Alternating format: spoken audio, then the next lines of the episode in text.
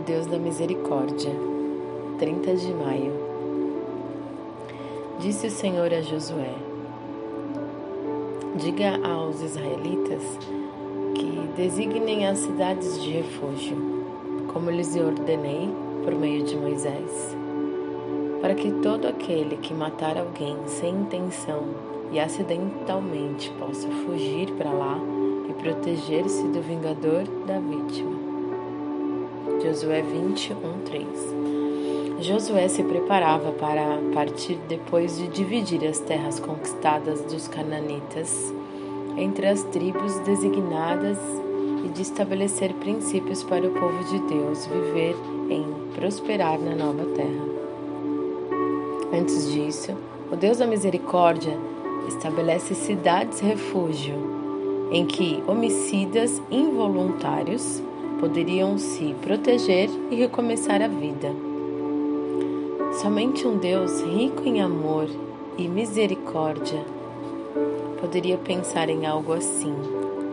E ainda assim, alguns pensam em Deus como um tirano que estabelece leis, leis rígidas demais e que não ama seu povo.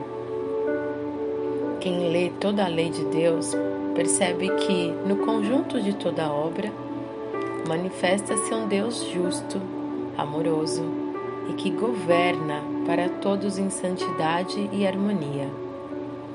Tanto no Antigo Testamento quanto no Novo Testamento, Deus é amor, justiça e perfeição, e todas as suas palavras são bênçãos, cura e segurança para os que amam, guardam e obedecem. Não obstante, tudo tem um momento na história e um contexto. Entender isso nos ajuda justamente a ler as leis de Deus como direcionamentos dados em amor ao seu povo. Durante toda a vida de Josué, Israel serviu ao Senhor. Deus o honrou na vida e na morte.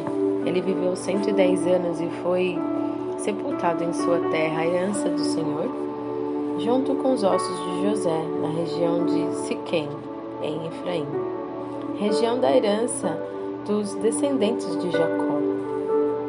Um povo foi abençoado pela fé e liderança de um homem designado pelo Senhor, o Deus de misericórdia que pensa em cada um de nós, protege os inocentes e honra os seus nobres guerreiros.